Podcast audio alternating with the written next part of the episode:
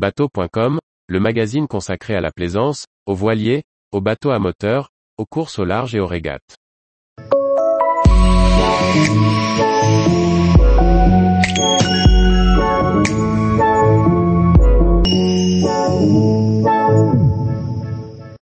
Comment affûter ses outils à bois comme un menuisier nautique pour un tranchant sur le fil? Par Olivier Chauvin.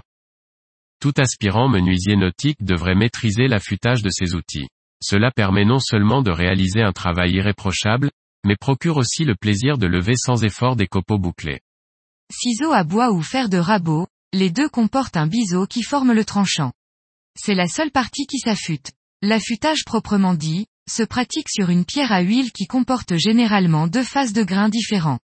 La meule ne sert pas à affûter mais à rectifier un outil émoussé.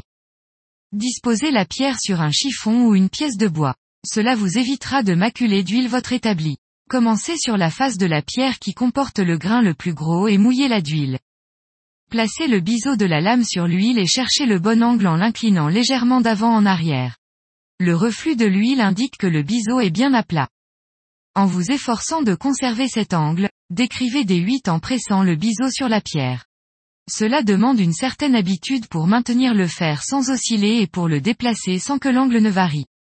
Lorsque le métal du biseau a pris une couleur uniforme qui indique qu'il a bien été rectifié, passez brièvement l'envers bien à plat sur la pierre pour ôter le morphile. C'est le petit filament métallique qui se sera formé à la pointe de la lame. Retournez la pierre sur son côté fin et recommencez l'opération.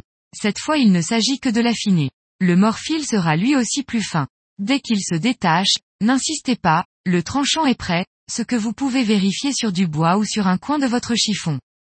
Pour préserver vos outils, prenez l'habitude de ne jamais les poser sur le tranchant. Ne les laissez pas trainer sans protection dans une caisse avec les autres outils.